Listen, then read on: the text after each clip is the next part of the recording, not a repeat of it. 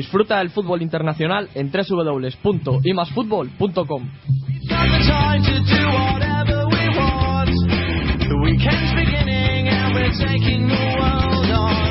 Segunda semana de noviembre, programa número 103. Bienvenidos al mejor fútbol internacional. Bienvenidos a I más fútbol.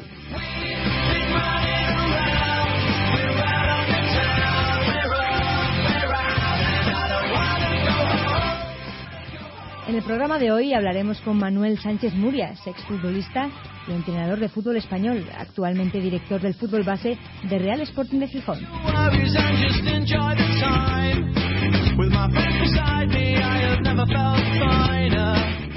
Recordad, estamos en las redes sociales. Podéis dejarnos vuestros mensajes con dudas o preguntas en Facebook buscando IMAS Fútbol con el símbolo más y en Twitter dejando una mención a IMAS Fútbol con el más en letras.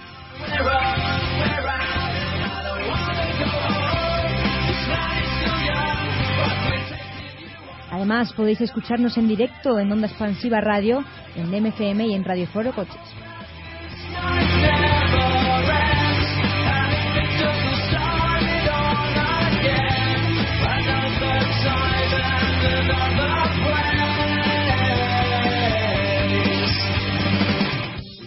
Hoy con el equipo formado por Miguel Ángel Gaspar, Alberto López desde Múnich, Francisco Garrobo desde Barcelona.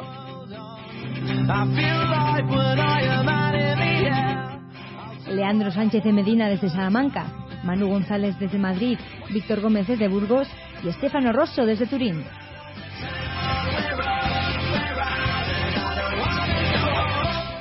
Con David Peña la técnica, dirigido por Mario Gago desde Turín y copresentado por Sara Carmona y Juan López.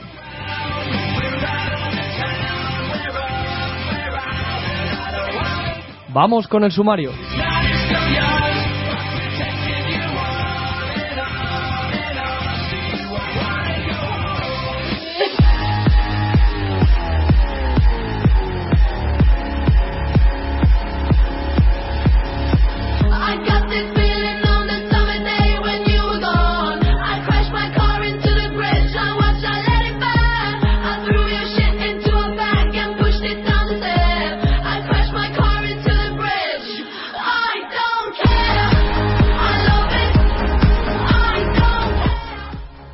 En Inglaterra, el Arsenal perdió por la mínima en Old Trafford, pero aún sigue siendo el líder.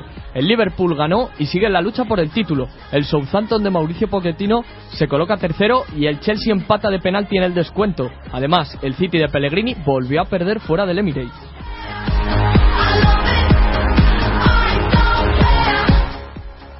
En Italia, la Juve pasó por encima del Nápoles 3 a 0, con gol de Llorente y golazos de Pirlo y Pogba. Triunfo importante porque se queda a un punto de la Roma, que la empataron a uno en el último momento. Además, hablaremos del resto de la jornada y del derby de la vergüenza en la Lega Pro, donde se tuvo que suspender esa Arletina Nocherina por supuestas amenazas de los ultras.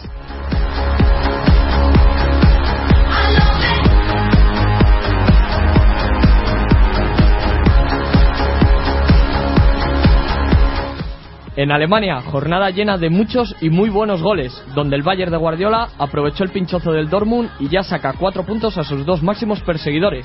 El Leverkusen ganó al Hamburgo en el partido loco de la jornada y la lucha por las plazas europeas se aprieta.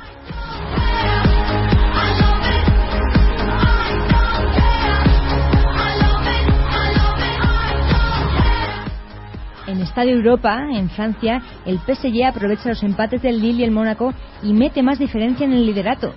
En Holanda, el Vitesse es el nuevo líder, aunque los seis primeros están a tan solo tres puntitos. En Portugal hubo Taca del Portugal, donde Porto y Sporting de Braga pasaron de ronda, al igual que el Benfica, que venció en la ronda, en la próloga, perdón, al Sporting en el derby de la capital.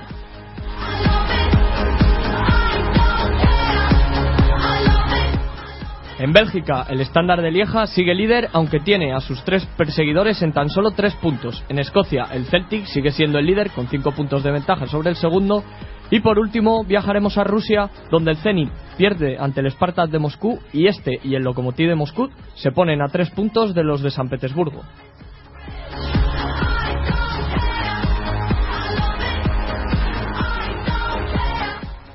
Y cerraremos con Estadio América, repasando lo mejor de las principales competiciones que se disputan en el otro lado del charco.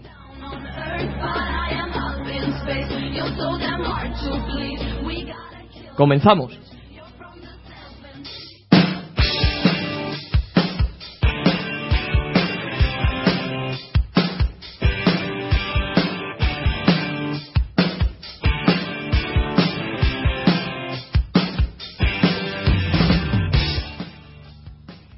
Vamos a empezar saludando, como siempre, a nuestro técnico, David Peña. Buenas noches. Hola, muy buenas a todos. Y a Mario Gago, nuestro director desde Italia. Mario, ¿qué tal? Muy buenas, un nuevo programa aquí desde Turín. Bueno, y como hoy no está Juanjo, estamos a los mandos Sara y yo. Eh, y bueno, empezaremos con la, con la entrevista a Manuel Sánchez Murias, exfutbolista y entrenador de, del fútbol español y actualmente es director de fútbol base en, en el Real Sporting de Gijón. Eh, muy buenas noches y bienvenido. Pues muy buenas noches y, muchas gracias por, la, por vuestra invitación. Mm, bueno, como hemos dicho, eh, actualmente está en el, en, el es el director del fútbol base del, del Sporting de Gijón. Eh, me gustaría preguntarle que, cómo es tutelar eh, eh, todo, todo el ámbito que corresponde a, una metodología de trabajo de, categorías base en, equipos.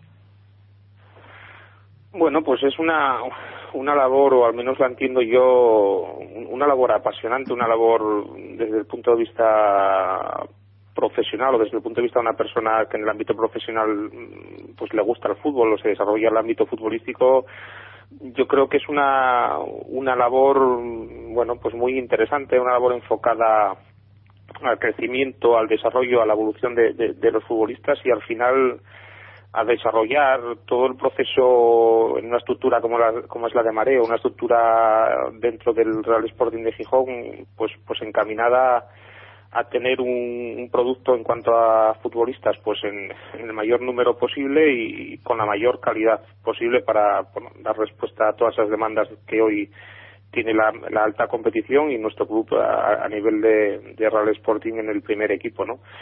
Bueno, es, estar inmerso en el fútbol, es estar inmerso en, toda una evolución de los futbolistas desde lo que es el fútbol en, pista, el fútbol 5, hasta, hasta su evolución, hasta ver un proceso completado en, el máximo rendimiento o en el o un alto rendimiento expresado en nuestro primer equipo. Manuel, me gustaría preguntarte si es complicado trabajar puliendo a los nuevos cracks con todos los intereses que desgraciadamente ya mueven los, los jugadores, aunque sean en estas categorías bajas, dentro del fútbol. Bueno, tiene su complejidad, es un proceso pues que en muchas en muchos ámbitos, en muchas facetas no, no, es sencillo. No es sencillo sobre todo porque hoy el, futbolista o el joven futbolista o los chicos que, empiezan a jugar al fútbol pues están inmersos en, esa actividad propiamente dicha, que es el entrenamiento, el, disfrute, el aprender a jugar al fútbol, el desarrollar su talento pero también están expuestos a, muchos o, a muchas eh, expectativas, a muchos eh, mucha información a su alrededor, muchos estímulos, bien sea de padres, bien sea de, de, medios de comunicación, de la prensa, de, los programas deportivos, de intereses en cuanto a representantes que poco a poco se empiezan a acercar y eso hace que bueno que tenga su complejidad la tarea formativa con, con jóvenes que, que empiezan a despuntar en el mundo del fútbol, ¿no? Bueno, has vuelto a, Gijón después de salir en octubre del año pasado. ¿Cómo ha sido esa vuelta después de salir de, estar de entrenador del primer equipo? Pues bien, yo considero el Sporting y Mareo pues una parte muy importante de mí. Eh, el año pasado tuve pues la tremenda satisfacción por un lado de, de, de ser entrenador del primer equipo, algo que me colmaba personal y profesionalmente, porque me gusta el fútbol y, mi tarea como entrenador en aquel momento pues se veía recompensada con algo tan interesante para un sportinguista como era dirigir al primer mm. equipo. Los entrenadores estamos sujetos al devenir de, de, los resultados, de, de, al devenir de, las clasificaciones y el rendimiento de, tu equipo. En aquel momento, pues, eh, en cuanto a resultados, bueno, no fue una, una experiencia satisfactoria y eso hizo poner punto y final a aquella experiencia como entrenador, pero la vida da muchas vueltas y ahora me ha tocado pues pues volver a lo que creo que es el mi club, a lo que creo que es el mi equipo o, mi casa futbolísticamente hablando. Dentro significa volver al fútbol en otra faceta, pero a la vez una faceta muy apasionante y que, espero bueno pues que, sea tan tan apasionante como como yo presumo que, que puede llegar a ser, ¿no? relevó Sandoval, imagino que la relación con él será bastante fluida, ¿no? Entre, bueno, la cantera y el primer equipo. Bueno, ese es, un objetivo, debe, así debe ser, así debe ser una, una relación en la que, por encima de todo, es, es una relación profesional y, y, desde la lealtad, desde el compromiso a, pues a, pues a una organización, una institución como es el Real Sporting de Gijón y yo al menos así la tengo asumida al 100%. Yo trabajo para el bien de, de, mi club, para el bien del, del Sporting y, para intentar que eso de sus frutos y el primer equipo, en este caso al mando del Estado Sandoval, pues se pueda, se pueda aprovechar y se pueda aprovechar del producto, de la calidad del trabajo que hay en, Mareo, ¿no? Eh, sí, anteriormente has entrenado a jugadores de casi la misma edad, porque no eres eh, eres o sea llegaste al banquillo muy muy joven nada más retirarte entraste en los banquillos casi eh, y, te puedes cruzar incluso con con, gente de, más o menos tu misma edad. Eh, cuesta mucho poner disciplina entre mm, debido a esa, esa poca diferencia de edad bueno, es, es, uno de los retos del, del entrenador, con la diferencia de, de, edad que tú quieras poner, pero es un reto el hecho de que, de que los futbolistas te sigan. Y los futbolistas te tienen que seguir, si no la, la, labor del, del entrenador es, es complicada. En mi caso, que esa diferencia de edad no era muy significativa y sobre todo el, el hecho de haber pasado muy rápidamente de, de prácticamente compartir vestuario como futbolistas a, a, ser una figura notablemente diferente porque porque eres entrenador y tienes a, los futbolistas que han sido en alguna ocasión o en algún momento tus compañeros a, estar a tus órdenes, ¿no? Bueno, es un reto, es un reto. Es un reto para cualquier entrenador llegar a los futbolistas, es un reto para cualquier entrenador que, que los futbolistas te sigan y cuando no hay esa diferencia de edad o, cuando incluso han sido tus propios compañeros los que ahora están a tus órdenes, bueno, pues, pues le da un matiz diferente. Pero lo que sí te tengo que decir es que, que en ningún momento en lo que ha sido mi carrera como entrenador, mi corta carrera como entrenador, he tenido ningún tipo de problema en, en, en ese aspecto. Yo creo que hay que encontrar herramientas, hay que encontrar la forma de llegar al, futbolista, la forma de ser de ser muy duro, de ser exigente, de que el mensaje pues, prácticamente y que el mensaje sea claro, que es el beneficio del grupo y cuando te ganas esa credibilidad yo creo que lo tienes lo tienes relativamente sencillo, ¿no? Supongo que el haber sido jugador habrá curtido tu tu trayectoria, ¿no? Eh, reciente como entrenador. ¿Crees que te ha, te ha valido la experiencia? Es útil. Cuéntanos tu, tu forma de verlo. Hombre, yo creo que, desde luego que es que es útil, ¿no? O que o que te ayuda o que es un activo el hecho que hayas sido futbolista profesional, bueno, te da te da una cierta mirada, una cierta perspectiva que, sí es positiva para el hecho de luego desarrollar tu faceta profesional como entrenador. Lo cual no quita que haya excelentes entrenadores que, no han sido futbolistas, tampoco lo considero un requisito especial pero en mi caso sí, yo, yo creo que me he aprovechado de, del aprendizaje o la vivencia o la mirada que tiene un futbolista profesional por haber vivido un vestuario desde dentro, por haber vivido la competición al máximo nivel desde dentro, para luego mi, mi posterior faceta de entrenador. Pero también reconociendo que el entrenador tiene que crecer día a día, que no te puedes quedar en, en, haber sido futbolista profesional, que, que esto cada día tienes que tratar de, de seguir evolucionando y seguir creciendo, ¿no? ¿Y cuándo decidiste que, ibas a entrenar? Bueno, pues poco a poco ves que tu carrera como futbolista pues empieza empieza poco a poco a, avanzar y cada vez ves que te queda menos, el fútbol te llama, de repente te, te apuntas a, al cursillo de entrenador, haces uno, haces otro, bueno, de repente ves que tienes, o en mi caso tenía los, el título de entrenador y, me apetecía, me planteaba ese paso. Y ese paso pues quizás surgió más rápido de lo que yo pensaba, porque prácticamente pues pues puede pasar de jugar a, coger un equipo como Racing de Ferrol en segunda B, y, ya te ves muchas veces el que quieres entrenador de repente las oportunidades le llegan y lo que lo que toca es, es, decidir pero a mí personalmente el, fútbol me apasiona me gusta y, poco a poco fui teniendo claro que que me gustaría orientar mi futuro profesional en ese ámbito, el ámbito de ser entrenador. ¿Y qué hubiera sido de Manuel Sánchez Muria si no se hubiese dedicado al fútbol?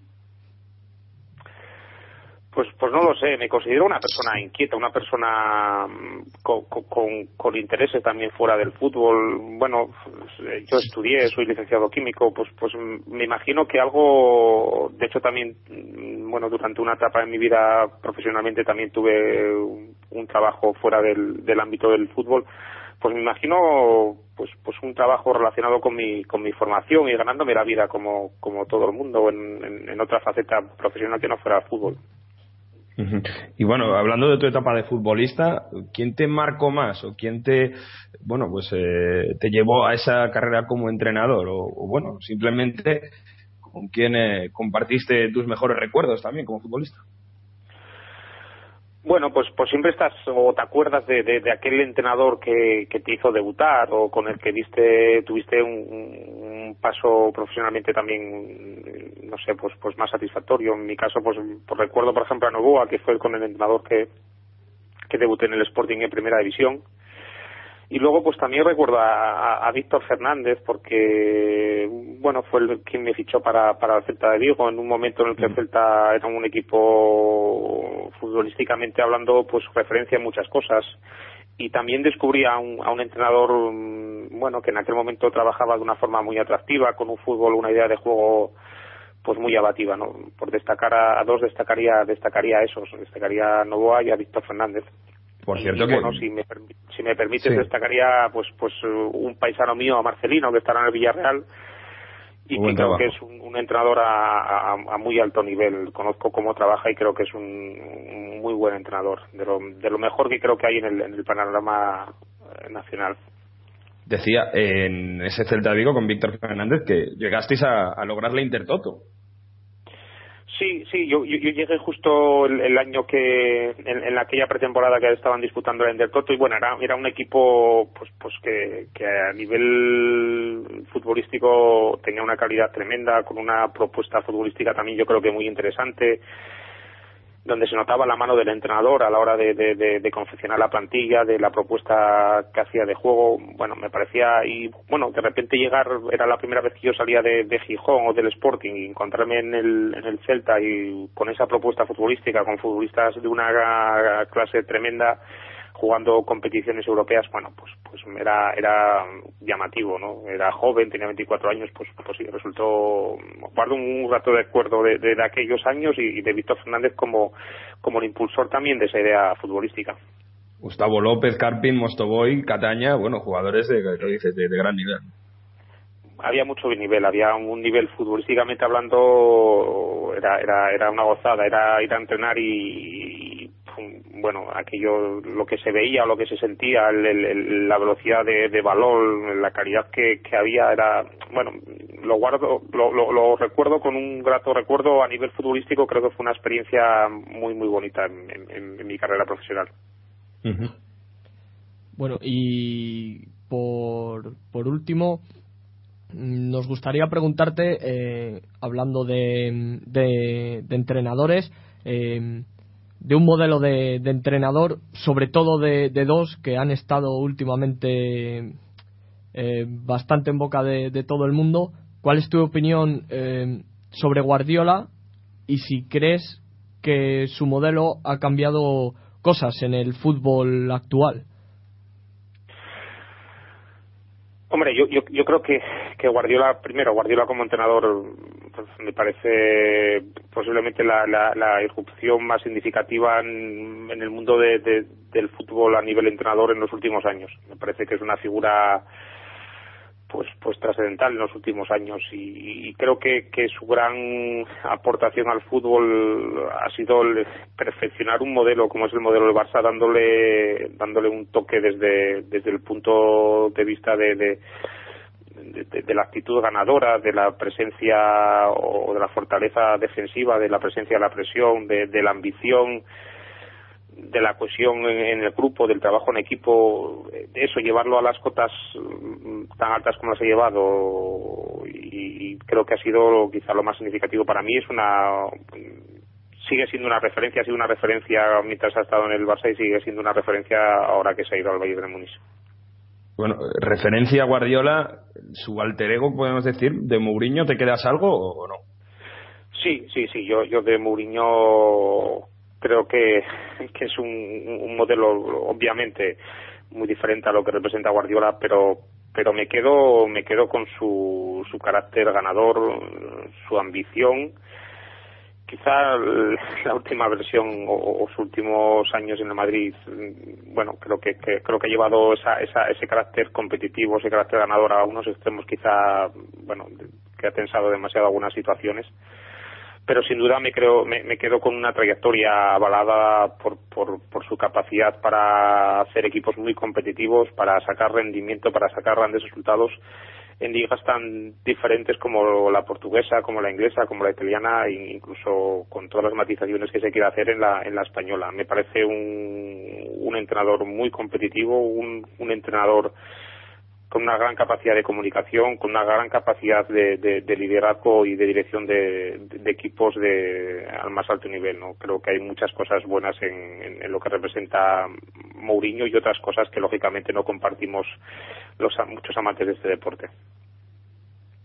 Bueno, Manuel, pues muchas gracias por, por habernos dedicado este, este pequeño rato para hablar de, de ti, de, de, cómo van las cosas y te deseamos mucha suerte con, con este proyecto en, en, Mareo, en, Gijón.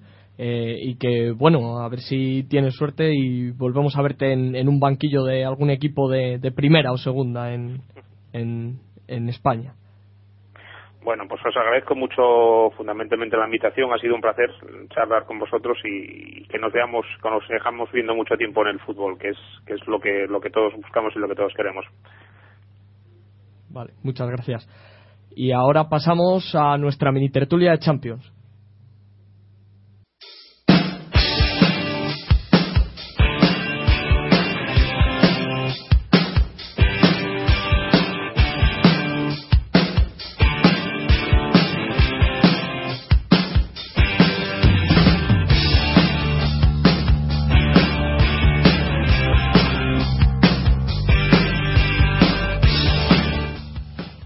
Cambiamos radicalmente de tema. Eh, hoy nuestra tertulia se vuelve un poquito más mini, ya que esta gran entrevista con Sánchez Murias nos, nos ha quitado un tiempo, pero sí, siempre que nos, que nos quitamos tiempo es de este modo, estamos encantados. Un entrenador joven con una visión súper interesante, un responsable del fútbol base, que en el, fondo es el futuro de, de, nuestro fútbol. Los chavales son, son la base de todo ahora mismo y evidentemente tiene un cargo más que importante. Vamos ya, como hemos dicho, con la tertulia de Champions, con la mini tertulia. Vamos a saludar a nuestros compañeros Leandro Sánchez de Medina y Manu. Muy buenas noches, chicos. Buenas noches. ¿Qué tal? Buenas noches.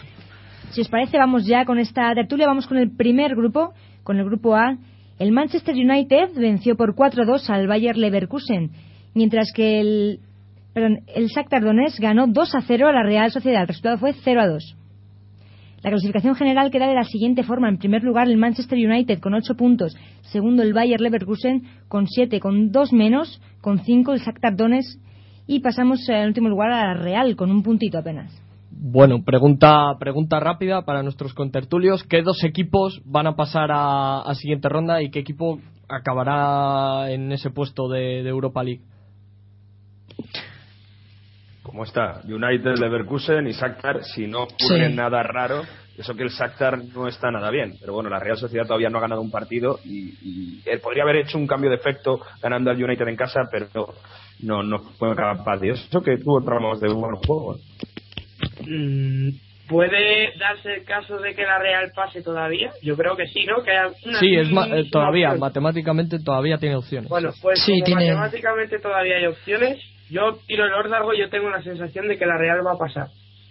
Por cómo está jugando al fútbol, poquito a poco está cogiendo mucho, mucho ritmo. Yo sigo teniendo mucha fe en la Real. Yo creo que es un equipo que tiene más de lo que se cree. Tiene que ganar, tiene que ganar, ganar en Ucrania. Más, de 2-0 mm. en Ucrania, tiene que ganar 3-0 o más en Ucrania y luego cuando reciba el Leverkusen tiene que ganar por un resultado de 3-1. Y evidentemente contando con que el United con que Tardones, y Bayern Leverkusen pierdan los dos partidos que les quedan también. Vale, es decir que el United lo tiene que ganar todo. Es decir, lo siento por la Real, pero no pasa. Qué veleta. Teniendo en cuenta, teniendo en cuenta que dependen del United, yo el United es el equipo más em, no lo quiero decir mal, no quiero que suene mal, pero consistente quizá. Todo el mundo sabe que el Manchester United Irregular. en grupos de Champions en cuanto lo tiene hecho se olvida. Todo el mundo lo sabe y, no soy yo el que lo dice, lo dice todo el mundo. Sobre todo los equipos de Ferguson era no sé cómo será con Mois, a lo mejor Mois se lo toma más en serio, pero los equipos de Ferguson eran eh, 12 puntos a dormir, punto. Y siempre ha sido así. Bueno, pues pasamos a.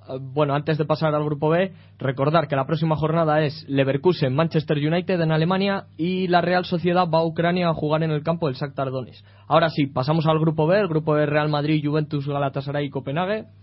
Eso es, chicos, vamos con el grupo merengue. El Real Madrid vendió, venció perdón, por una goleada tremenda en 1 a 6 contra el Galatasaray. Continuamos con el Copenhague que empató a 1 con la Juve.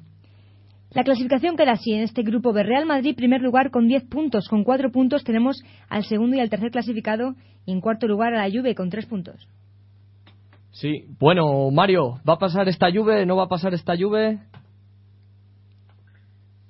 Eh, a ver, dependen de sí mismos y la gente está muy muy eufórica aquí porque, hombre, eh, es verdad que el Galatasaray eh, tiene que el Galatasaray le va a recibir en su campo en Estambul puede ser muy complicado, pero si ellos ganan al Copenhague se pueden meter con seis puntos. Lo lógico es que gane el Madrid al Galatasaray, que la Juventus con empatar en Estambul le valga puede ser lo lógico. Ahora, ¿le interesa al Madrid que no pase la Juventus y dejarse un puntito en casa contra el Galatasaray? Veremos. Ah, amigo, ahí está el tema.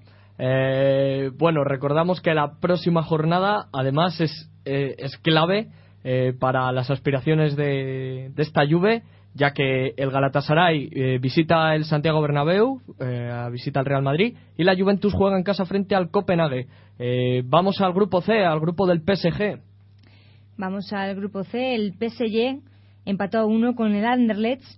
Continuamos con el Olympiacos, que ganó 1-0 al Benfica. La clasificación general, general queda de la siguiente forma.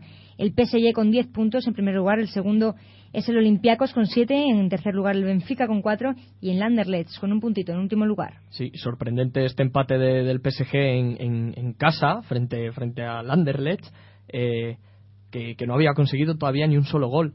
Eh, y bueno, parece que el Olympiacos, eh, parece que ha certificado el Olympiacos de Michel esa, esa segunda plaza o creéis alguno que el Benfica todavía tiene opciones de colarse segundo?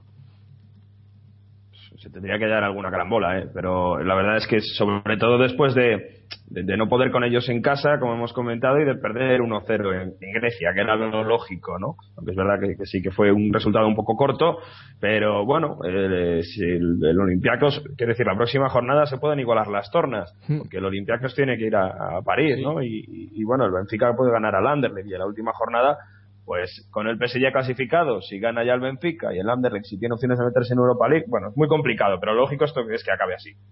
Sí, recordamos la próxima jornada Anderlecht Benfica y Paris Saint-Germain Olympiacos. Y pasamos al grupo D, el grupo de Bayern y Manchester City. Eso es, pasamos al grupo D, el Victoria Pilsen, eh, o sea, perdió por un 0 goles a 1 contra el Bayern de Múnich. Eh, continuamos con el resultado del Manchester City. CSK de Moscú ganó 5 a 2. Sí, eh, con hat de Negredo incluido. Eh, aquí sí que ya está todo resuelto. Van a, van a pasar Bayern y, Manchester y Manchester City, ya que el Manchester City le tiene galado el, particular al, al, CSK de Moscú. Con lo cual, primero Bayern de Múnich y segundo Manchester City. Eh, aún así queda por, por decidir esa primera plaza. ¿Cómo creéis que será el partido en, en Alemania entre Múnich y, City para la última jornada? en principio parece que, el equipo de Pep Guardiola parte como claro favorito por dos factores fundamentales. El primero que están batiendo récords históricos, incluso la Bundesliga, con el mejor inicio de la historia, y el segundo que el Manchester City fuera de casa está bajando muchísimo sus prestaciones. Yo creo que en base a ello el partido parece que se puede llegar a inclinar más, favorablemente del lado de Pep y también teniendo en cuenta que, han perdido el equipo de Pellegrini a Silva para varias semanas, que era uno de los futbolistas que junto con el Kun estaba dominando el, el juego Citizen. Bueno, chicos, si os parece, vamos a comentar la clasificación de este grupo D, que antes no lo habíamos dicho. En primer lugar, el Bayern de Múnich con 12 puntos. En segundo, el Manchester City con 9. El CSK de Moscú con 3 y con 0 puntitos, el Victoria Pilsen. Sí, y pasamos al grupo A, grupo del Chelsea, de José Mourinho. Eso es, chicos, el Chelsea que venció 3 por 3 goles a 0 al Salque, mientras que el Basilea y el Esteagua empataron a un gol cada uno. La clasificación general en este grupo E queda de la siguiente forma. El Chelsea en primer lugar con nueve puntos, en segundo el Salque 04 con seis, uno menos con cinco el Basilea y en cuarto lugar con dos puntitos el Esteagua. Sí, y... Ahí el Basilea. Ahí el Basilea. Se ha metido en un lío muy gordo porque no ha ganado ni en Bucarest ni en su propio campo al equipo rumano y, sobre todo en, en este último partido, sí, porque, porque gracias a su portero Sommer y, al poco acierto del equipo rival y al final en el descuento, en el, pasado ya el 90 fue cuando empató, con lo cual salvó un punto in extremis en su campo y el Chelsea gracias al regalito de Hildebrand sacó el partido sacó el partido adelante. Parece que el Chelsea ya sí que sí se asienta en esa primera plaza y parece que lo tiene todo hecho para pasar. Eh, el tema va a estar entre Salki y Basilea por esa segunda plaza. Y, yo no veo tan fácil ganando al Salki en Bucarest. ¿eh? Eh, sí, la verdad es que complicado. Aunque bueno, viene, viene mejorando algo ya. Eh, viene más asentado en Liga Alemana, ya está un poquito. Bueno, lo bueno para el Salke es que la última jornada va a ser Salke Basilea. Salke Basilea en, en el Serkirchen, con lo cual tiene ese, ese puntito a favor. Bastante, ¿no? Sí. sí, sí, va a estar complicado que el Basilea pase. Esta, esta penúltima jornada en el grupo E será, como bien ha dicho Mario, este agua de Bucarest Salke y Basilea Chelsea. Cuidado al Chelsea que ya le ganó el Basilea en Stamford Bridge igual vuelve a dar la sorpresa el equipo suizo. Y pasamos al grupo F, el grupo de la muerte. Ahí vamos con este grupo de la muerte. El Borussia Dortmund pierde 0 a 1 contra el Arsenal, contra el Arsenal, perdón, mientras que el Nápoles vence al Olympique de Marsella por tres goles a dos. La clasificación general queda así: los dos primeros puestos igualados a nueve puntos, el Arsenal y el Nápoles. En tercer lugar, el Borussia Dortmund con seis puntos y con cero puntos no ha logrado puntuar el Olympique de Marsella.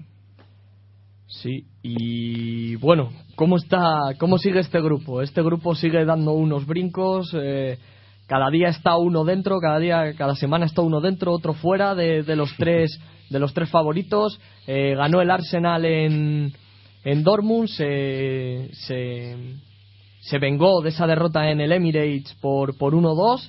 Eh, ya, lo, ya lo vaticinó Leán. Leandro. Eh, y, la cosa, y la cosa queda así. Si el Nápoles puntúa en Alemania, cosa muy difícil, la próxima jornada se mete y deja fuera y dejaría fuera al, Borussia Dortmund, actual subcampeón de, de, la Champions. El Arsenal se gana al, al Olympique de Marsella en casa, le valdría con puntuar en, en San Paolo, en Nápoles, para pasar. Eh, la cosa está así, próxima jornada, Arsenal Olympique de Marsella y el Borussia de Dortmund eh, Nápoles. Eh, Mario Gago es un optimista de la vida y piensa que Nápoles va a sacar un punto en, en Alemania. Eh, muy ha ganado el Arsenal, muy, ha ganado el Arsenal, ¿por qué no va a poder hacer un Nápoles que también ha ganado en el Velodrome, practicando un buen fútbol, pero que además se sabe cerrar? Es verdad que y los errores defensivos están condenando mucho a este Nápoles y todavía le falta un puntito cuando tiene que ir a grandes campos. Lo hemos visto este fin de semana en el Juventus Stadium pero yo creo que van a salir hipermotivados y te va a hacer falta solo un punto en el grupo de la muerte a dos jornadas para acabar. Eh, creo que si el muro de Benítez, que es un entrenador que sabe defenderse, bueno, pues lo va a poder pasar mal el Borussia Dortmund. Pero no te preocupes que si no, en la última jornada se puede ganar en casa al Arsenal y ya está. Claro. Pero sin ningún problema, ¿eh? A priori, a, priori, aun estando tercero, para mí el Borussia Dortmund es el que más fácil lo tiene de los, de los tres, ya que... Sí. Eh, vale, tiene la visita a Nápoles, pero es que el Olympique de Marsella está prácticamente desahuciado con, con cero puntos, eh, lo tiene muy, muy complicado y aunque eh, el partido sea, sea en Marsella, sea en Francia, el Borussia Dortmund es muy probable que los tres puntos la última jornada los saque. Todo se ha dicho, el Arsenal no jugó bien ¿eh? contra el Dortmund, ni mucho menos. No, no fue, un, no fue un partido... ni mucho menos. Prometía mucho ese partido, la verdad, pero al final se quedó en eso, en, en un Borussia Dortmund Arsenal que golía super partidazo y no lo fue. Lean. No. Sí, porque el Arsenal se adecuó bien a lo que le exigía el Dortmund, aprovechó sus, sus defectos, los defectos del equipo de club y con un disparo, el primer disparo a puerta marcó. Entonces, que no generó mucho. Exactamente, y, en defensa estuvo muy sólido, un equipo mm. muy solidario y que supo, supo competir y ahí se un poco se fraguó la, la victoria. Y Yo creo, sinceramente, que no deben confiarse contra el Olympique de Marsella, por muy desahuciado que esté. Y que el partido clave, de todos modos, va a ser la, va a ser la última jornada en San Paolo. Sí, que aún así el Olympique de Marsella tuvo contra las cuerdas al Nápoles, ¿eh, Mario? Sí, eso es, eso es. Sí, sí, sí. La verdad que eh, el Olympique de Marsella dando la cara en todo momento, llegando con mucho peligro, marcó muy buenos goles y al Nápoles le salvó la pega de arriba, ¿eh? porque lo de que digo, defensivamente todavía le falta un puntito. Se vio en este en este partido, la verdad que son fueron buenos goles los de ayer y Tiabín, pero bueno, Hitler y Guaín, estaban muy bien arriba, ¿eh? Y Callejón también muy arriba, muy bien arriba. Con dos extremos se mueve muy bien. El Nápoles que a la contra puede hacer mucho. Bueno, pues este grupo de la muerte es muy probable que incluso eh, no quede decidida ninguna de las tres primeras posiciones hasta la última jornada. Es muy probable que no se decida a lo mejor casi nada. Y pasamos al grupo G, el grupo donde está el mejor equipo español actualmente en la Champions League, el Atlético de Madrid, clasificado 12 puntitos y como primero de grupo ya matemáticamente. Ahí estamos con el grupo G, con el grupo colchonero, el, equipo de, de, Juanillo, que se le ven mucho los colores. A, a Juanillo se ha puesto rojo y blanco el pobre, mírale. Yo la he tirado. bueno, pues el Atlético de Madrid, que venció por cuatro goles a cero al Austria, y el Zenit, que empató con el Porto a un gol. La clasificación general queda de la siguiente forma: el Atlético de Madrid con 12 puntazos en primer lugar seguido del Zenit por menos de la mitad con cinco puntos, el Porto con cuatro, el Porto con cuatro y el Austria con un puntito. Mm, y es que eh, le vino, ya lo vaticiné yo, eh, la semana pasada, si Zenit y Oporto empataban eh, y el Atleti ganaba, mm, iba a quedar matemáticamente primero y no le vino ni nada de perlas el partido de las 6 de la tarde al Atlético de Madrid, porque antes de salir a jugar ya sabía que, que ganando quedaba primero el grupo. Cosa muy ventajosa porque la vuelta de octavos de final va a ser en, en casa, en el Vicente Calderón, eh, y es un punto siempre a favor, eso, en, eliminatorias de, de, Champions. Ahora bien, entre Zenit y Oporto, visto lo visto, va a estar reñidísimo entre estos dos para, para esa segunda posición. Lo, lo, más cachondo de todo es que este año hasta las malas noticias para Atlético de Madrid le salen bien. Yo no lo entiendo. O sea, se le lesiona a Diego Costa justo cuando tiene que ir con la selección española. Es que es, o sea, una cosa que no es absolutamente nada de normal. Yo tengo la yo tengo la sensación de que de que al Atlético de Madrid no solo ha sabido llevar muy bien el grupo, que lo ha llevado muy bien, sino que para colmo de males le ha salido toda la perfección. E, e, es un equipo que ahora mismo está ya no solo el estado de forma, sino que es que es que le está saliendo todo todo francamente bien está saliendo todo francamente bien, que es un equipo que ahora mismo se puede relajar en Champions, y lo, digo tal, tal y como lo pienso, que es un equipo que se puede relajar en Champions y que para colmo de males lo necesita, porque no es una plantilla mm, exageradamente larga y porque el equipo lo va a tener que notar. Más tarde o más temprano va a notar el, el bajón típico de todos los equipos de la temporada y al Atlético de Madrid le viene muy bien bajar un poquito el pistón para luego volver a recuperarlo cuando, cuando sea necesario. Sí, y lo dijo ya Simeone, que en estas dos eh, próximas jornadas de Champions eh, jugaría, daría minutos a, a, los que menos están jugando esta temporada. Y por último vamos al grupo H, el grupo de, del Barça y de equipos históricos en Champions, como son Celtic, Ajax, Ajax y Milan. Eso es, vamos con el grupo H, con el grupo Blaugrana. El Barça venció por tres goles a uno al Milan mientras que el Ajax venció por la mínima 1-0 al Celtic. La clasificación general queda así. El Barcelona con 10 puntos, exactamente el doble que tiene el Milan, 5, seguido en tercer lugar por el Ajax con 4 y uno menos el Celtic con 3 puntitos. Sí, y se aprieta la lucha por la segunda posición con esa victoria de, del Ajax por la mínima en Ámsterdam, con, un, con un muy buen gol de, del danés Shone, eh, y deja, deja todo bien apretado y, y, con todo, todo propicio para que el Barça, aún no matemáticamente, pero sí con el 99% de posibilidades de, de quedar primero del grupo ya. Mm, más que con un muy buen de Sony, con un muy buen área, un muy buen Ajax, perdón. O sea, un equipo que no se pareció en absolutamente nada ni a lo que estamos acostumbrados a ver en la Eredivisie ni a lo que estamos acostumbrados a ver en la Champions League. Un equipo que sigue teniendo unas carencias defensivas inmensas, pero un equipo que combinó, que dejó fuera a Fischer, que fue lo que me pareció más extraño, es el mejor jugador ahora mismo de Ajax, para mí lo dejó fuera, y sin embargo el equipo jugó francamente bien contra un Celtic que yo pensaba que iba a dar bastante más en ese partido, teniendo en cuenta que medianamente lo tenía a favor si hubiese rascado algo. No solo no rascó, sino que encima palmó y palmó bastante considerablemente. Tiró una vez en la primera parte y en la segunda creo que aceleró un poquito y tiró otras dos veces más. Y poco más que decir. El Ajax mm, alguna opción tiene, ¿eh? Y alguna opción seria también tiene. Está, está muy irregular este año. Tiene que, ir a, tiene que ir a San Siro. Y, Por eso digo, que veremos y viene el Barça, Y viene el Barça Ámsterdam, con lo cual está difícil.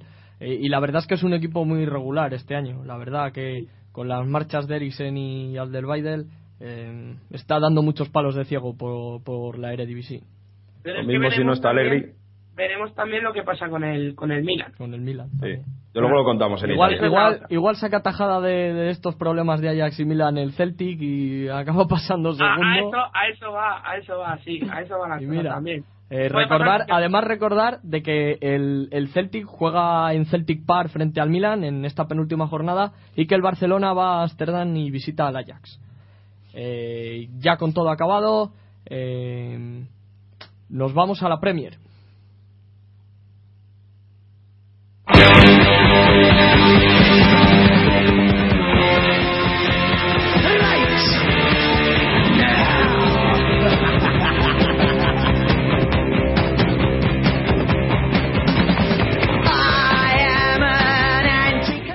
Bueno, ya estamos en, en Inglaterra, en la Premier League, en probablemente la mejor liga europea a día de hoy, y contamos con Leandro y con Manu otra vez para esta sección. Eh, vamos con la jornada 11, Sara. Eso es, Juan. Vamos con la undécima jornada. El Manchester United vence también por la mínima, 1-0 al Arsenal con gol de Van, Persie. Un United que además eh, revive en el mejor momento posible ante el líder y tras una jornada en la que los mayores favoritos no han ganado. El Arsenal vivió su primer contratiempo antes del partido con la baja de Mertesacker y Rosicky, eh, perdón, por, enfermedad, por lo que Wenger tenía que variar un poco la defensa, introduciendo a Vermaelen. En cuanto a Mois, eh, para complicar la circulación del Arsenal, situó a Jones en medio campo con Carrick y además a Kagawa en banda. Y lo cierto es que ese movimiento táctico funcionó hasta que el polivalente defensor inglés tuvo que volver a la defensa con la salida de Vidic del terreno de juego. En el primer tiempo el Arsenal no encontraba la forma de superar la defensa local, mientras que el United sí que se mostraba mejor y lo refrendó con el tanto de Van Persie.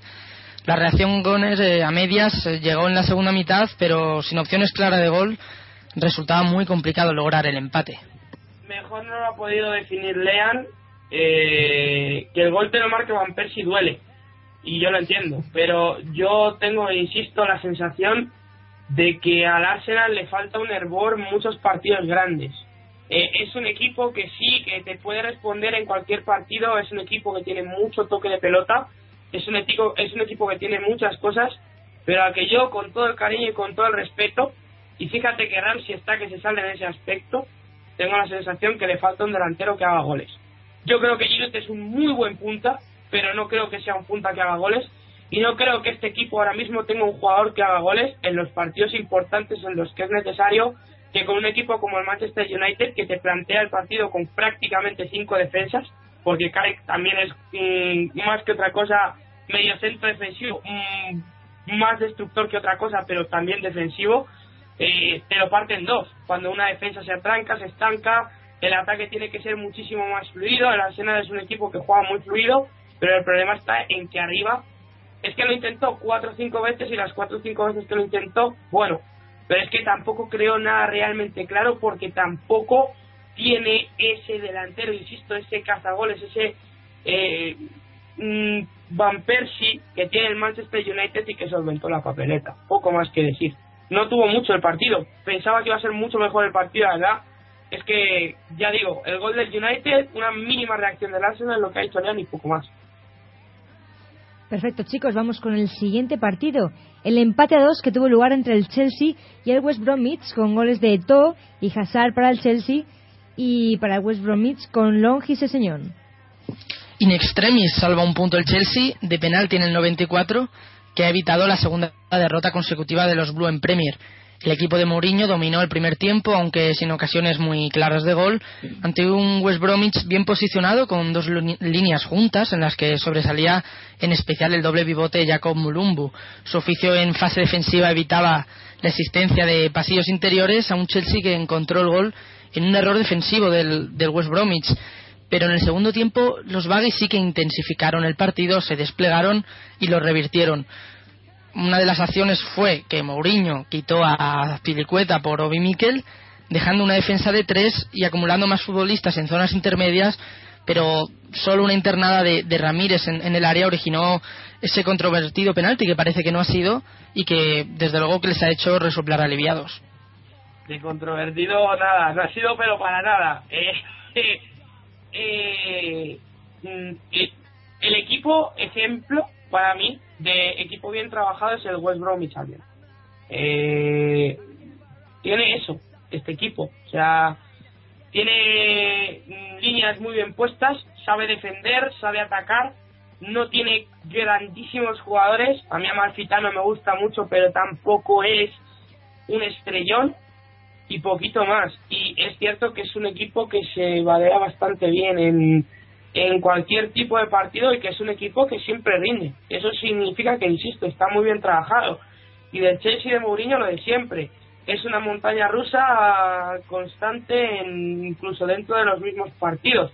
Tiene ratos en los que juega muy bien, tiene ratos en los que no juega nada. En estático sigue siendo un equipo que fíjate que tiene, es que tiene muchísimos centrocampistas y no es capaz de crear una jugada, es un equipo eh, muy ramplón cuando tiene la pelota, es un equipo que cuando contragolpea lo hace muy rápido, pero que tiene que tener eh, eh, la chispa necesaria siempre y sobre todo muchos espacios y ya los equipos se lo conocen. Es que los equipos no son tontos, ¿sabes? Que cuando le dejas espacio al Chelsea, te la va a liar.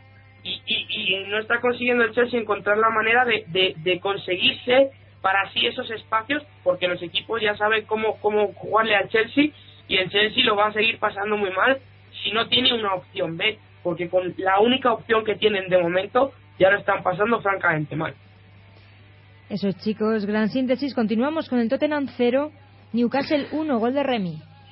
Si por algo recordar este partido es desde luego por la actuación del portero del Newcastle, Tim Krul, la más completa que, de verdad que lo digo, la más completa que he visto en mi vida, ¿eh? Con 14 paradas. Es que, se lo paró de todas, de todas maneras, Fue una cosa impresionante. Pero increíble, si podéis... Es muy buen portero, ¿eh? Conste que es muy buen portero Krul, ¿eh? Que no, no, no viene de ahora esto. O sea, ha hecho... Sin embargo, esta temporada Leal yo creo que está un poquito más irregular.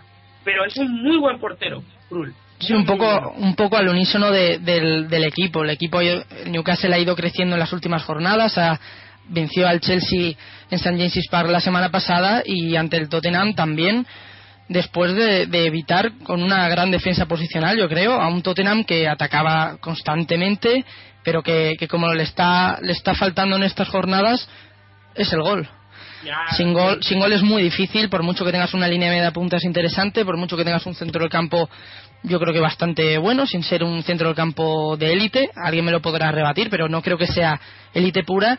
El Tottenham tiene buenos futbolistas, tiene buena plantilla y le falta el gol.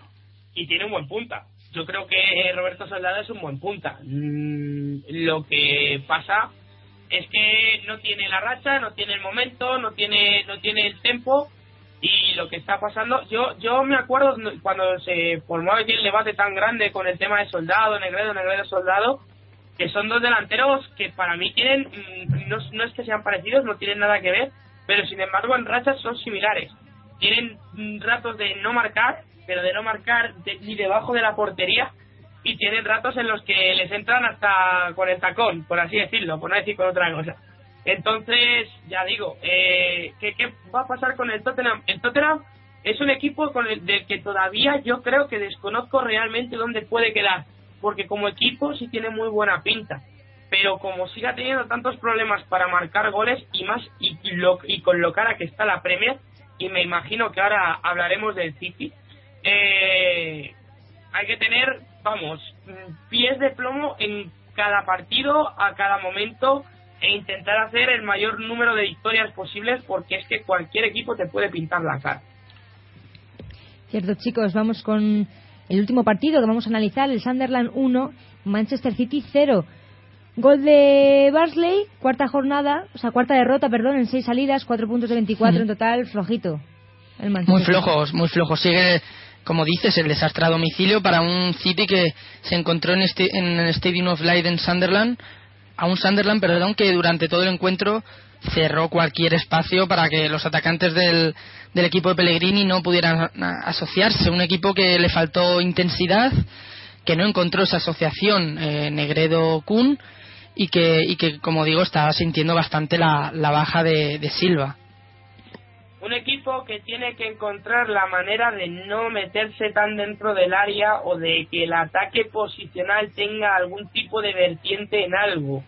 Y ya que no está Silva, yo creo que Pellegrini debería de intentar pedir más protagonismo para otros jugadores que jueguen un poquito más retrasados que el Kun y que, y que Negredo. Porque lo que no puede ser es que Negredo venga tanto atrás a pedir bola. Negredo es punta. Y, yo entiendo que el segundo punta se entiende francamente bien con el Kun, como el Kun cuando baja a recibir también se entiende francamente bien con Negredo.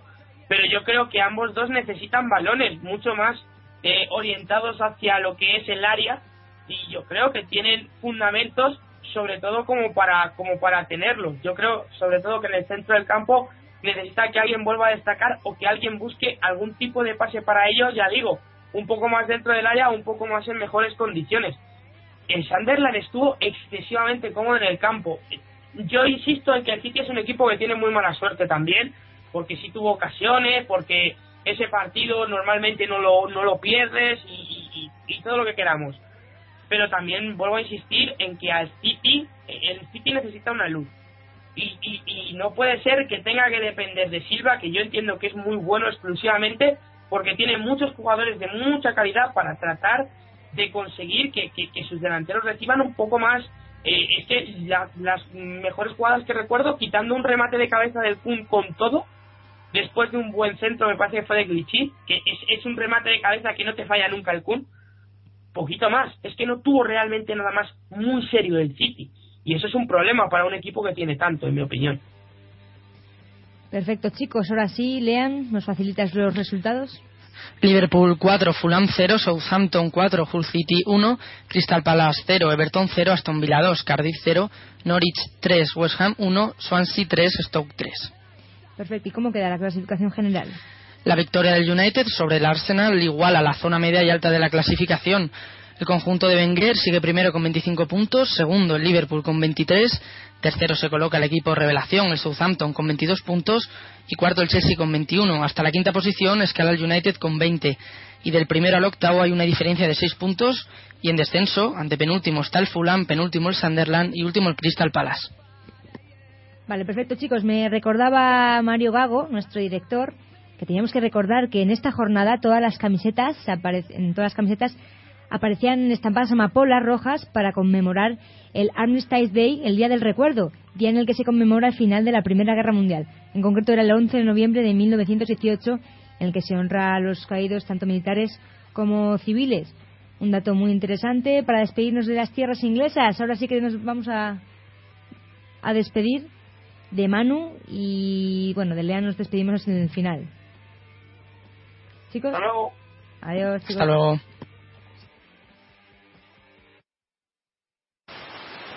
Lieto riconduco l'anima al suolo, il mio antico porto.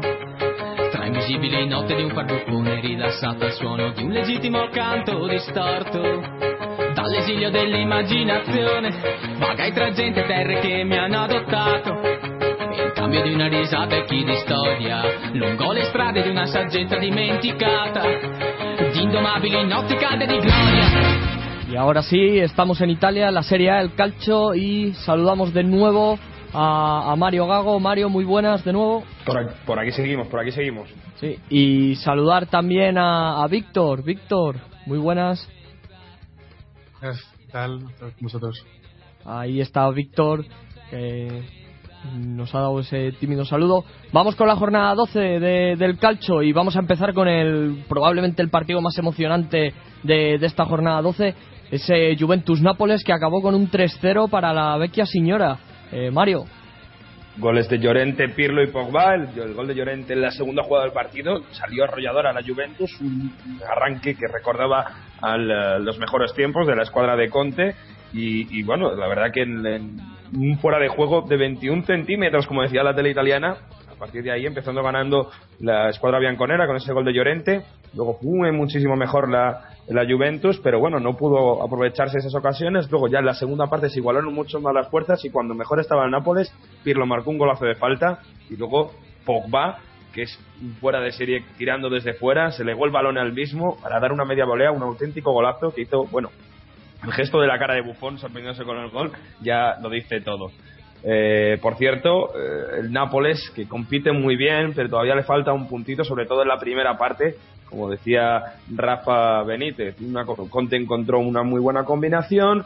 Pirlo poniendo pausa, combinando pases cortos con pases largos. Vidal que no estuvo del todo bien, pero aún así siempre eh, robando balones, cambiando sentido del juego. Y bueno, como decía antes, Pogba que siempre mete esa chispita, esa manía que tiene de encender el área con esos tiros desde fuera y reventar a sus eh, adversarios. La verdad que defraudó un poco el Nápoles, pero bueno, lo que no defraudó, lo que viene siendo habitual, son los cánticos de la sección de, bueno, de casi todo el estadio, digamos de una manera, contra los napolitanos. Llevamos varias jornadas, lo estamos comentando, contra la diversidad norte-sur.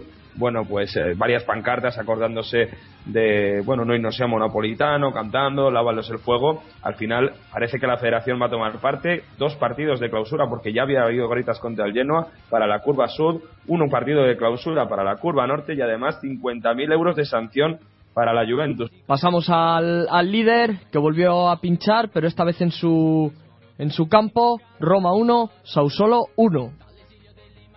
Bueno, pues hablando del líder, que dos empates consecutivos tras esa victoria, eh, bueno, tras ese empate en el campo del Torino, en fin, eh, Longhi en propia puerta abrió el marcador, hubo bastantes ocasiones la Roma, pero al final en el 93 con 48, es decir, ya casi en el último segundo habían añadido cuatro, se le fueron los tres puntos a una Roma que perdonó que al final le pasó factura.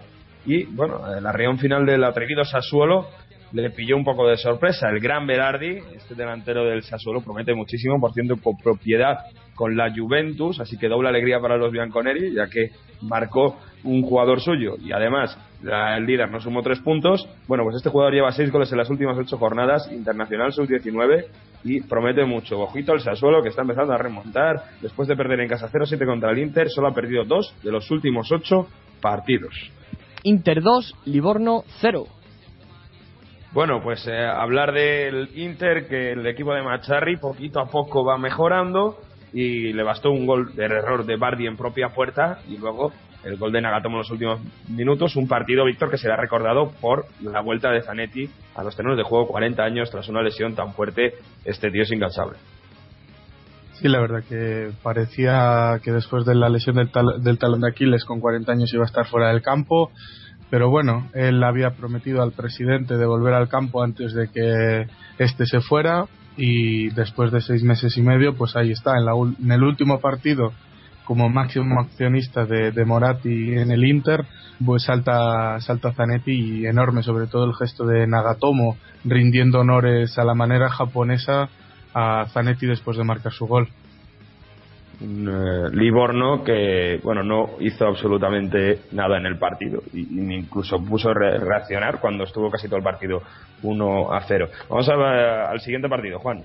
Sí, al partido de, de un equipo que, que nos toca mucho a, a nosotros en España, que tenemos varios españoles allí. Eh, Fiorentina 2, Sandoria 1. Bueno, doblete de Rossi y el segundo un auténtico golazo, ¿no, Víctor? Sí, la verdad es que Rossi está volviendo a encontrar su, su forma. La Fiorentina vuelve a ganar 2 a 1 en el Franchi contra la Sampdoria y la Sampdoria con Gabbiadini pudo empatar al final, pero bueno, una gran primera parte deciden la partida hacia hacia los de Florencia y como dice Montella, la Fiorentina se divierte durante 70 minutos que son perfectos. Pues, última hora, Delio Rossi deja de ser entrenador de la, de la Sampdoria y parece que será Mihailovic si nada cambia el próximo entrenador de la Sampdoria. Se hablaba de Zeman también, pero sí, al final parece que va a ser Mihailovic. El ataque de, de la Fiorentina con Valero, con Cuadrado, con Rossi parece que es eh, imparable. Es un pase de Borja Valero a, a poco más de media hora cuando, de, cuando Rossi mete el segundo gol eh, en el primer tiempo ya tenía, parecía que tenía la Fiorentina el partido, el cuadrado y Rossi se comen una ocasión para hacer el, el tercer gol en una gran triangulación y llegó el, la pérdida de intensidad por parte de la Fiorentina y ahí es donde se, eh, se aprovecharon los, los visitantes, aprovechó la Sampdoria y llegó el gol de Gabbiadini. En el último momento eh, se quejan los andorianos de una falta sobre Eder, un contacto dentro del área, y Solek y Mustafi en los últimos momentos parece que iban a empatar la partida. Al final nada, 2 a 1 para la Fiorentina. Parece ser que para la próxima partida, partido Udinese-Fiorentina volverá Mario Gómez. Sí, está a cuatro puntos de Champions la Fiore. Juan. Sí, está ahí la Fiorentina. Eh, esperemos que, que, con Borja Valero y Joaquín y compañía eh, acaben por ahí arriba. Vamos con el resto de resultados, Mario. Kievo 0, Milan 0. Sí, la verdad que mal el Milan, sigue esa mala racha y no parece que puedan alcanzar este año la zona europea. Bueno, decir que esta semana Galiani le ha dicho a Berlusconi que controla a su hija, que decide si sigue mandando él o que le da ganones. Y bueno, se han reunido para comer. Parece que Allegri sigue con el apoyo, aunque suena Inzaghi como nuevo entrenador. Seguimos, lleno a 2, en las Verona 0. Dos asistencias de Matusalén para los dos buenos cabezazos dejan los puntos en casa en el duelo entre las revelaciones. El Genoa, cuatro victorias de las últimas cinco partidas. O Atalanta 2, Boloña 1. Gol de Libaja en el último segundo, queda, se queda con cara de tonto Pioli, por fin marca Bianchi ex Torino con el Genoa. Con el Boloña. Seguimos.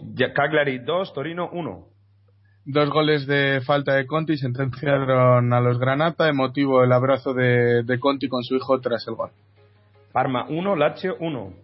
Primer gol del jovencísimo senegalés Valde Keita, nacido en España. La Lazio fuera de casa aún no ha ganado en Liga. Tres derrotas, tres empates. Catania 1, Udinese 0 volvió a marcar Maxi López de penalti a pesar de sus líos de faltas. Sí, porque tiene ahí, luego lo veremos al final del, del programa, pero hablamos rápidamente del derby de la campaña, el derby de la vergüenza, la Liga Pro 1, la Girone B, ya que, bueno, eh, no se había jugado en 25 años el Salernitana Nocherina y pues eh, al final eh, una, una, rivalidad que está a unos 15 kilómetros entre un pueblo y otro bueno pues los aficionados de la nocherina les fue prohibido la entrada en el campo de la Salernitana aún con tésera del tifoso por ser decretado el partido de alto riesgo. Al final los tifosi decían que bueno que no querían jugar que no se jugara ese partido ya que no pueden estar ellos en el campo. Según ellos, de forma pacífica, aunque bueno, se ha filtrado y todo parece que ha habido amenazas a los propios jugadores para que no jugaran el partido. ¿Qué pasó? Los jugadores decidieron quedarse en el autobús dentro del estadio, pues no jugar. Después de 40 minutos, las fuerzas de seguridad, la policía, convencieron a los futbolistas para que saltasen al campo. Los jugadores de la, de la nocherina no pudieron ni calentar, no pudieron hacer absolutamente nada. En fin, ¿Qué pasó? A los primeros minutos del encuentro se agotaron los cambios, los primeros segundos, y bueno, tras cinco lesiones supuestamente fingidas, o eso parece en el vídeo eh, que publicaremos en IMAS Fútbol, a los 20 minutos se tiene que suspender el encuentro, ya que no hay jugadores suficientes para que siga el encuentro. ¿Qué pasa? Bueno, pues todo parece indicar que los jugadores de la Nocherina, el entrenador, han optado por esta manera de no jugar el partido debido a las amenazas supuestamente que han sufrido. Decimos todo esto supuestamente porque tienen que salir muchas cosas más, pero Víctor, lo que sí que es cierto y que es oficial es que ha dimitido toda la directiva de la Nocherina en bloque, entrenador, todo el cuerpo técnico y que, bueno, los aficionados de la Nocherina, después de conocerse esto, salieron a celebrar la calle. Sí, la verdad que se está planteando el fallo, la caída del modelo de la tésera del tifoso. Tú creas una tésera del tifoso para tenerles controlados, para decir quién puede viajar y quién no, y resulta que de buenas a primeras prohíbes incluso a la gente que tiene esa tésera del tifoso a trasladarse al derby 15, a 15 kilómetros de Nochera Inferior y a Salerno, y como bien has dicho, en un derby esperado, que no se había disputado en 25 años y por tanto es verdad que ha habido críticas de los tifosi, ha habido eh, se concentraron en, el hotel de, de, la Nocherina, pero también hay que darse cuenta que se les está prohibiendo de manera anticonstitucional ir a un ir a un encuentro de fútbol. Mucho afán tenía la, directiva en que se juega ese, ese partido. Habría que ver por qué también, porque si habían amenazado a todos, es a todos, no solo, la, no solo a los futbolistas, sino también a la, a la cúpula directiva. Por tanto, ¿Qué hacen los jugadores de la Nocherina? En el primer minuto realizan los tres cambios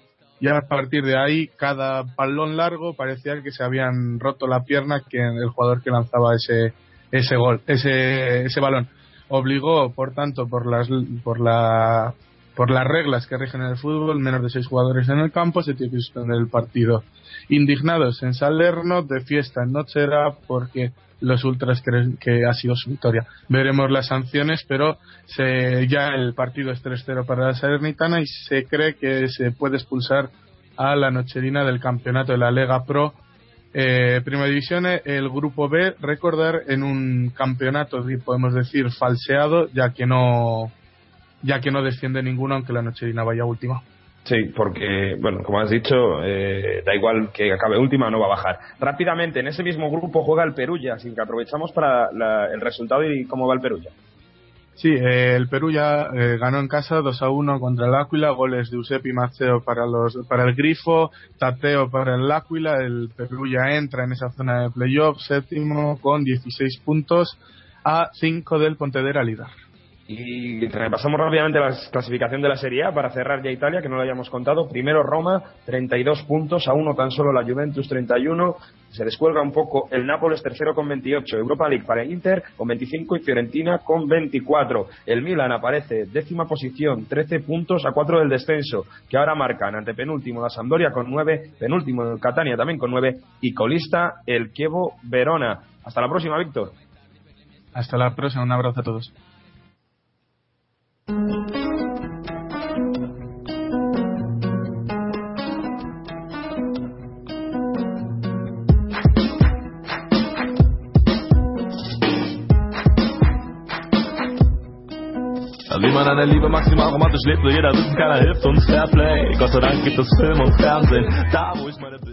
Ahora sí, tiempo de Bundesliga. Saludamos a Miguel Ángel y Alberto. Muy buenas noches, chicos.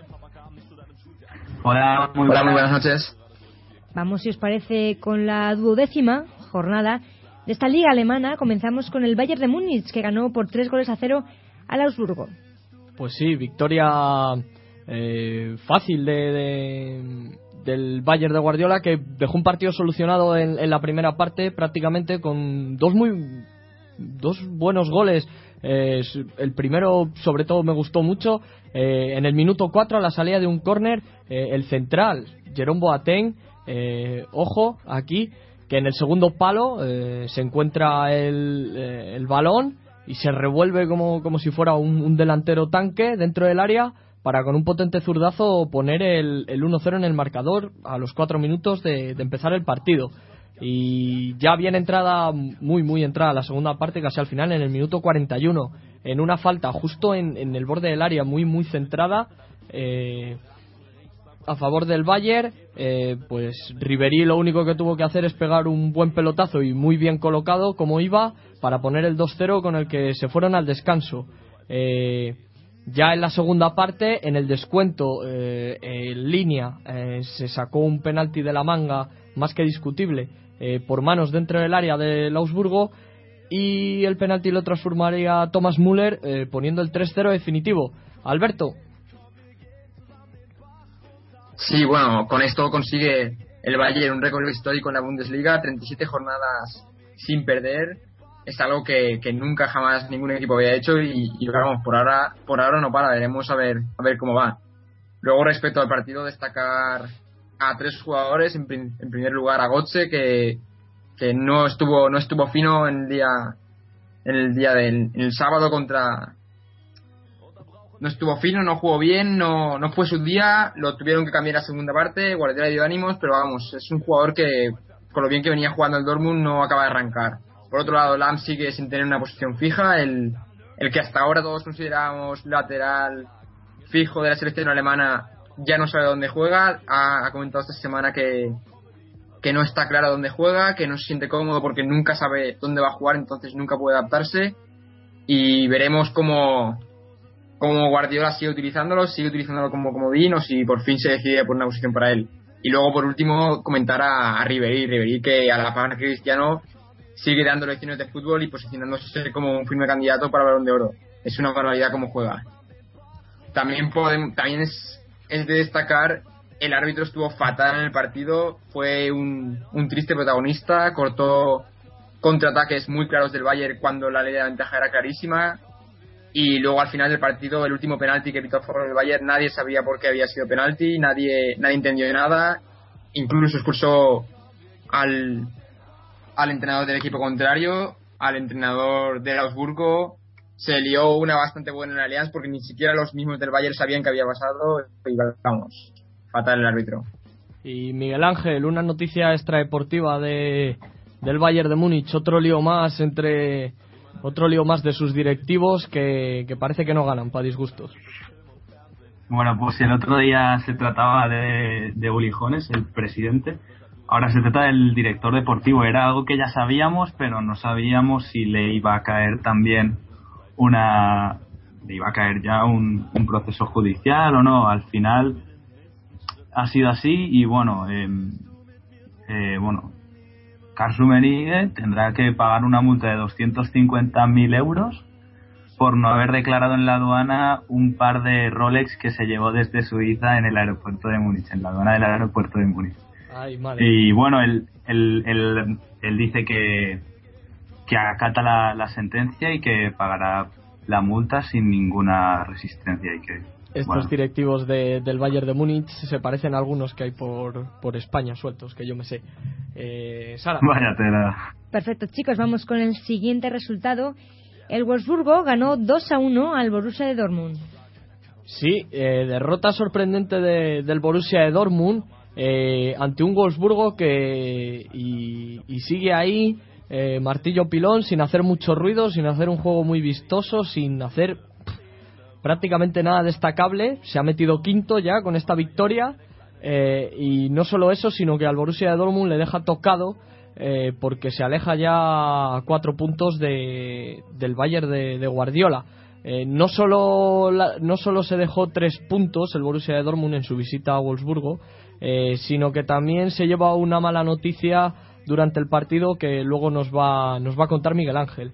Eh, lo que viene siendo el partido, eh, una primera parte bastante, bastante aburrida, eh, donde solo se salva el, gol, el golazo de falta en el descuento de, Marcos Royce eh, para llevar a su equipo al descanso con ventaja 0-1, pero poco duró la alegría porque a los 10 minutos de comenzar la segunda parte, una falta que, que era, era un centro al área eh, desde la banda izquierda del suizo Rodríguez, eh, nadie lo tocaría y de la misma rosca que llevaba serviría para poner el, empate a uno.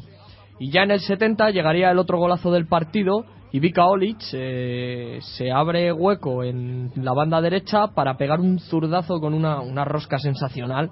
El balón coge un- una parábola genial, eh, entrando el balón ajustado, ajustado al palo y, y marcando el 2-1 con el que ese golazo se quedaban los tres puntos en casa para los Lobos.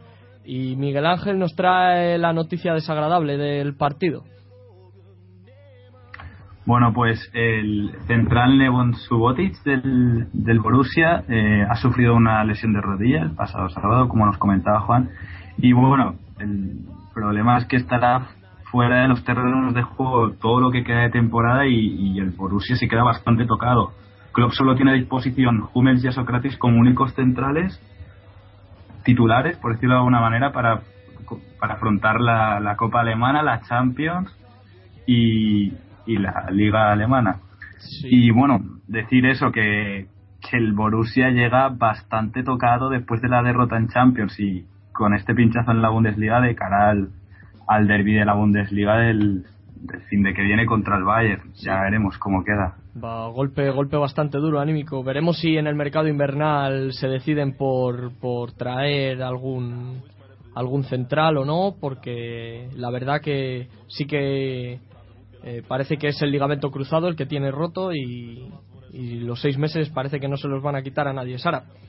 Perfecto, chicos. Las lesiones, la verdad es que nunca son agradables para nadie y sobre todo el que pierde es el fútbol. Continuamos con el último partido que vamos a analizar a fondo. Es el Bayer Leverkusen 5, Hamburgo 3.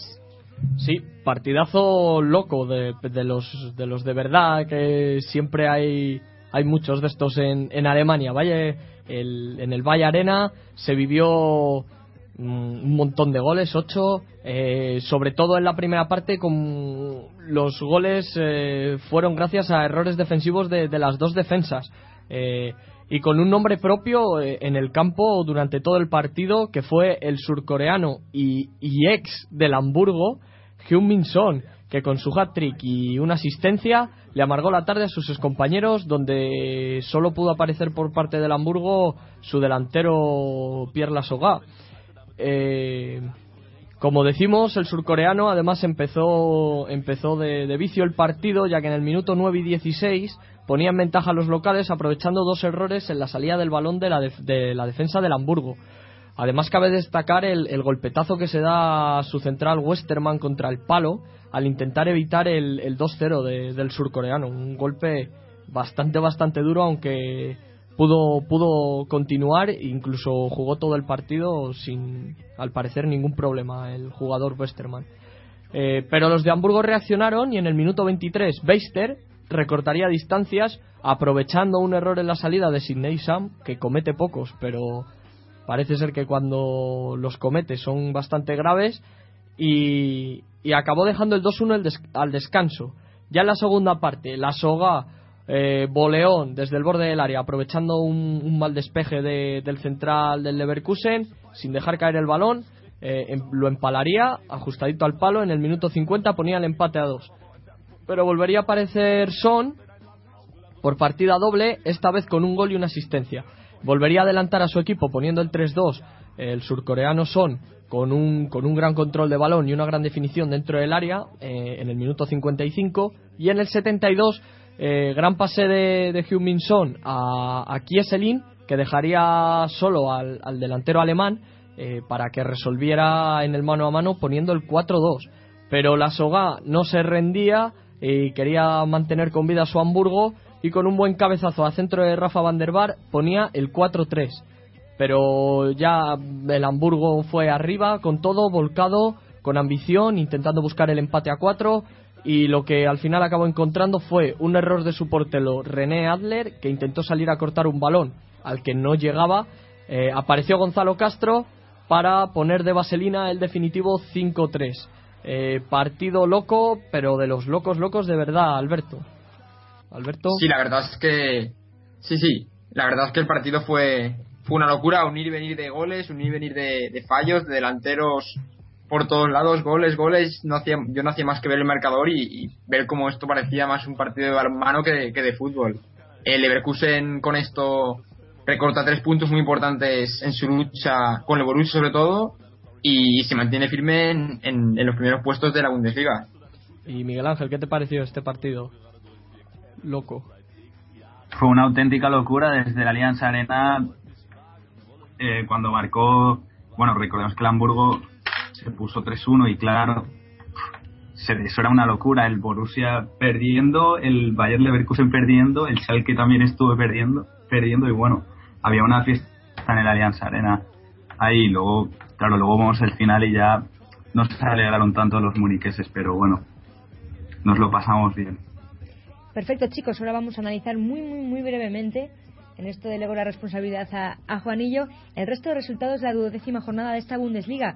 Comenzamos con el Borussia Mönchengladbach, 3 a 1 ganó al Nuremberg. Sí, increíble remontada en los últimos 20 minutos de partido del Mönchengladbach. Del 70 al 90 dio la vuelta al partido que iba perdiendo 0-1. Y gracias a esto sigue cuarto ahí empecinado en, en, esa plaza en esa plaza Champions. Golazo de Juan Arango desde el Mallorca, un gran gol. Y gol fantasma de, del Nuremberg que no, le, no subió al marcador en el minuto 80 con 2-1 en el marcador todavía. Aún así, eh, el Nuremberg sigue sin conocer la victoria en Liga y después de 12 jornadas sigue aún sin ganar y ya es colista. Salke 043, Werder Bremen 1. Otro equipo que hizo lo mismo que el Mönchengladbach, remontar en los últimos 25 minutos de partido para acabar ganando y seguir en puestos europeos. Boateng con dos buenos cabezazos y Julian Draxler, y, y Julian Draxler con dos asistencias, lo mejorcito del Salke. Hoffenheim 2, Serta de Berlín 3. Gran, gran actuación del colombiano Ramos, del delantero del Hertha de Berlín, que con dos goles y una asistencia mantiene a los de la capital alemana en la lucha por Europa. Eh, penalti pitado, pero inexistente a Ramos en el 0-2 del Hertha, eh, pero aún así golazo de Salijovic de falta directa para el Hoffenheim y el 2-3 de Gustavo Ramos, también un gran gol de cabeza. Friburgo 1, Stuttgart 3. Gran victoria del Stuttgart que se aleja de la zona baja de la tabla y, y se queda ahí en, en la zona noble de, de, la tabla. Y el Freiburg sigue abajo y con muchos problemas. Perfecto, Juan. Continuamos con el Main 051.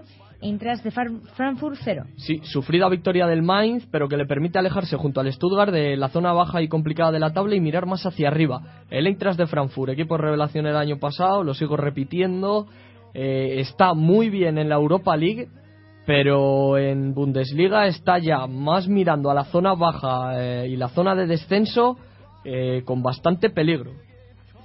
Hannover 96-0, Eintracht de Braun Brunswick 0. Otro mal resultado para los de Mirko Slonka, que vuelven a. que siguen sin ganar otra jornada más y que se quedan en tierra de nadie en la clasificación. Y los recién ascendidos del Eintracht Brunswick eh, por fin dejan de ser colistas, pero no aún así no dejan el descenso. Vamos con unas breves noticias de la Bundesliga, Alberto. Sí, bueno, parece que Lewandowski ya tiene decidido su futuro, lo ha dicho esta última semana y dice que en enero es probable que anuncie cuál sea su destino. Veremos si es Madrid, Barça, pero vamos, yo creo que todo apunta a que será el Bayern de Múnich.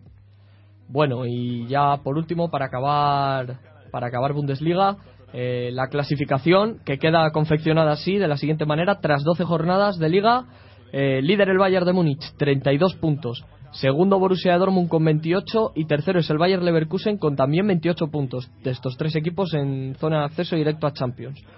Cuarto y jugaría la previa de Champions League el Borussia Mönchengladbach que sigue ahí con 22 puntos, pero todo muy apretado porque ahora viene quinto el Wolfsburgo con 21 y sexto el Salke con 20, que son quinto y sexto y están en posiciones de, de acceso a, a UEFA Europa League. Y ya en la parte baja de la tabla tenemos en, en antepenúltimo eh, y jugaría el, el, partido de promoción por el descenso con 8 puntos al Freiburg y ya en descenso directo tenemos al Eintracht Braunschweig con 8 puntos también y el nuevo colista eh, con 0 partidos ganados eh, de, de 12 jugados el Nuremberg con solo 7 puntos y nos vamos a Estadio Europa.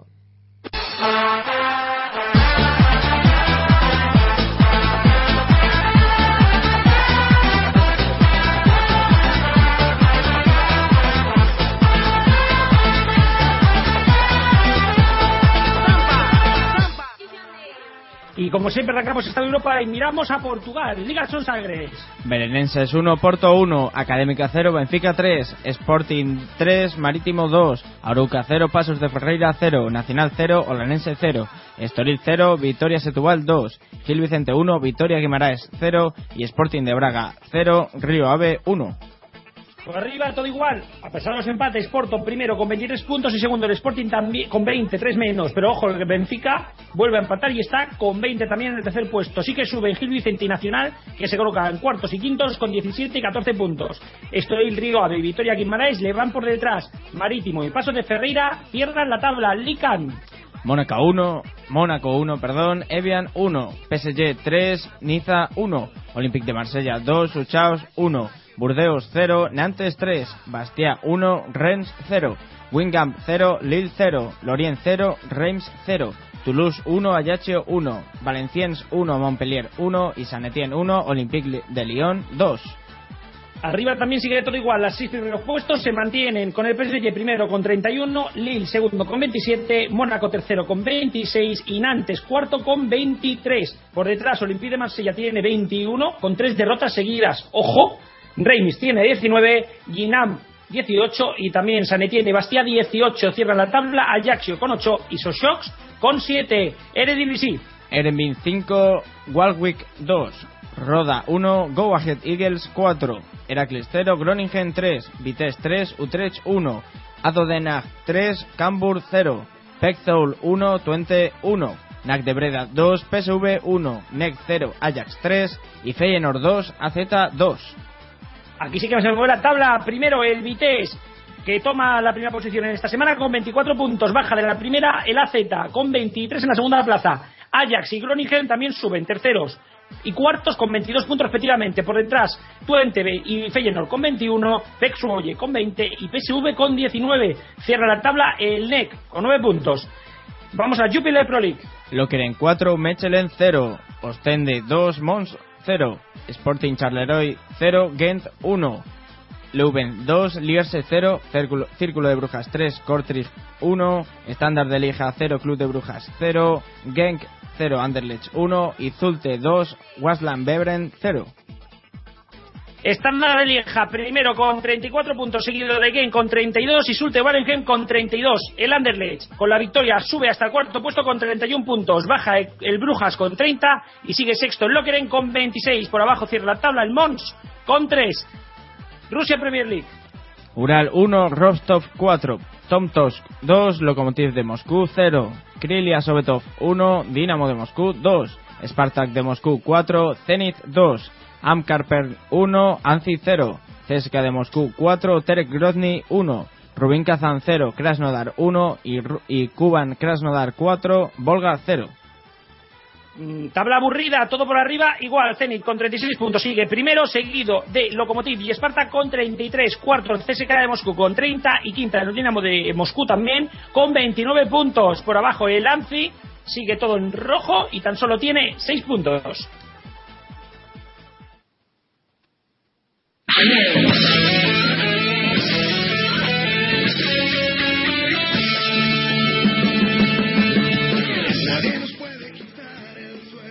Y arrancamos el paseo por América repasando los cuartos de final de la Copa Sudamericana que cierran ya sus llaves. Atlético Nacional y Sao Paulo empataron a cero, pasando el Sao Paulo por el 3 a 2 en su casa. Segunda llave, Itagüí ganó por 1-0 a Libertad, pero no le sirvió para nada, ya que en la ida quedó 2-0 para los colombianos. En la tercera, Lanús ganó a River Plate a domicilio por 1-3, que sumando el empate de la ida da el pase al equipo de Lanús. Y en la cuarta y última llave, el Vélez perdió 0 frente a Pontevedra y se queda fuera de la competición, ya que en la ida también habría quedado 0-0. Las semifinales arrancarán de aquí a unas semanas y las llaves son diferentes a como tendrían que ser, ya que las competiciones continentales sudamericanas, si dos equipos de un mismo país llegan a semifinales, deben enfrentarse entre ellos obligatoriamente, vayan por donde vayan del cuadro. Por lo tanto, las llaves serán Pontepetra, Sao Paulo y Lanús, Libertad. Inicial argentino.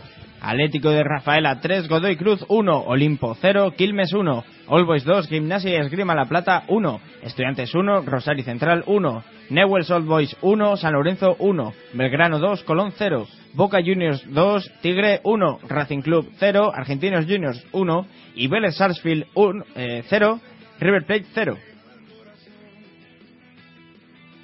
Sigue líder en Newell's con 29 puntos, seguido de San Lorenzo y Boca con 27, Arsenal con 25 y Atlético Rafaela con 24. Estudiantes y Argentinos Juniors están a la zaga con 23. Por su parte, River Plate sigue abajo en el decimoquinto puesto con 17 puntos. Brasileirao Portuguesa 0, Coritiba 0, Bahía 0, Atlético Mineiro 0, Flamengo 1, Goiás 1, Cruzeiro 3, Gremio 0, Internacional 2, Botafogo 1, Atlético Paranaense 3, Sao Paulo 0, Ponte Preta 0, Vitoria 3, Vasco da Gama 2, Santos 2, Corinthians 1, Fluminense 0 y Náutico 0, Criciúma 1. El Cruzeiro cada vez más líder y ojo que con un solo partido más se que proclama como campeón de esta de este torneo brasileño de 2013. Primero, ya digo, con 71 puntos el Cruzeiro, seguido de Atlético Paranaense con 58, que parece que se asegura la plaza directa a la Copa Libertadores. Gremio Botafogo a la zaga con 54 y 53 puntos. También Goyas con 53, Vitoria con 51, lucharán por estas plazas indirectas a la Copa Libertadores. Cierran, ya descendido el Lago como ya dijimos la última vez, y ahora mismo estarían también descendidos el Crigiumba con 36, Fluminense con 36 y Pontevedra con 34.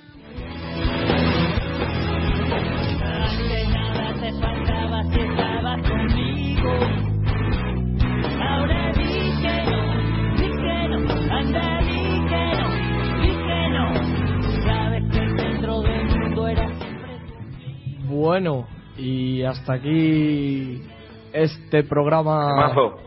caótico Para todos los públicos. ah, de, de I Más Fútbol hoy, que Anda, hemos anda. estado un poco descoordinados.